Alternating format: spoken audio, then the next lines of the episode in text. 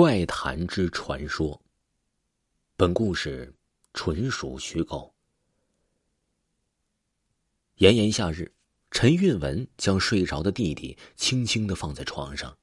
难得的假期，没想到还要在家看弟弟，这让他非常恼火。这时，奶奶走进卧室，给弟弟盖上了被单奶奶，这样弟弟会热的。陈韵文无奈的说道。奶奶转头轻声呵斥：“你懂什么？一定要把脚包住。”奶奶很奇怪，自从弟弟出生，在弟弟睡觉的时候，不管天气有多热，奶奶都要给弟弟盖上被单而且呢，一定要盖住脚。这不是什么大事也没什么好争执的。但现在是夏天，陈运文很怕把弟弟热着。他跟奶奶抱怨过好几次。但奇怪的是，只要一提起这件事奶奶立即借故躲避。陈运文只好让着奶奶。他非常理解奶奶爱护孩子的心情，但是现在是夏天，为什么也一定要把脚盖上呢？怕孩子着凉，就不怕孩子热着？这样的疑问埋在陈运文心底。几次看到奶奶给弟弟盖被单他都想问。但看到替弟弟盖上被单后，奶奶那安心的表情，陈运闻到嘴边的话呀，又咽回了肚子里。日子一天天的过去，弟弟每次入睡的时候都被盖得严严实实的。直到某日，这天奶奶有事外出，告诉陈运文晚些回来。临走之前，仍然不忘提醒他，一定要给弟弟盖住脚啊。陈韵文送走奶奶，回卧房逗弄弟弟。弟弟玩累了一会儿就睡着了。陈韵文熟练的将弟弟放在床上，拿起大浴巾盖住了他的小肚皮。难得偷懒的时光，怎么能不好好珍惜呢？弟弟，今天不会热了。陈韵文说着，随即走出卧房，开始给几个闺蜜打电话诉苦。带弟弟是如何如何辛苦，假期是有多么无聊，多么盼望着快点开学。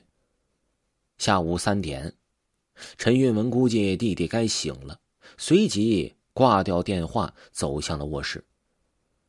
房门打开的那一瞬间，眼前的一切让他的脑袋一片空白，原本愉悦的心情直接降到了地平线之下，床上只剩下了一条浴巾。浴巾是盖在弟弟身上的，浴巾还在，可是弟弟呢？他左右张望，窗户是锁上的，房门也是关好的。他打开衣橱，翻开床板，没有。于是又走到客厅，看着通往外面的大门，门也锁得好好的。陈玉文立刻打电话给表姐，表姐匆匆忙忙的赶过来。二人又把家里仔仔细细的搜了一遍。但都是没有弟弟的踪影。玉门，你仔细想想，有没有什么奇怪的事儿发生呢？坐在沙发上的表姐问道。没有，没有啊！陈玉文哽咽的说道。弟弟凭空不见了，他也心急如焚。可是表姐想再说什么，却被开门声打断。奶奶走进来了。事情办完了。我太想我宝贝孙子了，看到二人的脸色，又问道：“你们两个是怎么了？脸色怎么这么差呢？”闻言，陈运文哭泣着说：“弟弟不见了。”奶奶反应过来，歇斯底里的摇着陈运文的肩膀：“不见了？你是不是没有把脚盖住啊？是不是？”陈运文闭上眼睛，点头，泪水滑落。奶奶放开陈运文，低声叹气，开始啜泣。他知道他的宝贝孙子回不来了。奶奶，我们报警吧。陈运文这个时候说道。奶奶苦笑：“没用的，警察呀不会相信，我们也找不到。我的亲弟弟也是这样被带走的。”奶奶颤抖着声音继续说道：“哎，那一年我七岁，我弟弟三个月大。”妈妈告诉我要记得帮弟弟盖住脚。有一天天气比较热，我就没有帮弟弟盖被子，我在旁边玩沙包。后来我看到不知道什么东西拉弟弟，速度很快，一下就把弟弟拉到床底下。我趴下去看，床下什么都没有。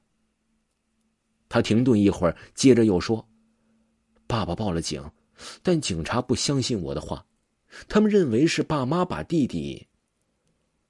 很多年之后，政府要征收我们家的地，铲平房子，我去了，结果看到。”看到弟弟那天穿的蓝色小衣服，就在我们家大床的位置。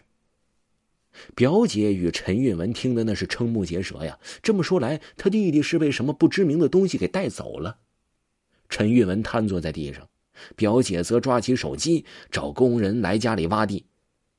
奶奶说呀：“这是过去的事情，但不代表他们的弟弟也会遇上。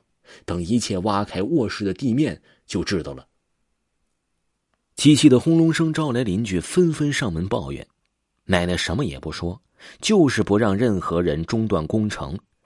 直到卧房内被挖开的地面上出现了弟弟穿的白色小背心儿，才知道弟弟原来也惨遭毒手了。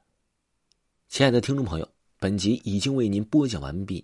如果没有听过本部专辑，维华新出了一本鬼话的专辑。这部专辑呢，也是类似于守村人的专辑，长篇恐怖悬疑小说，而且啊是多人。这回呢是超多人。各位听友经常听维华单口相声单播的，可以尝试尝试大多人剧啊，可以点击维华头像即可收听到《鬼话》这部专辑。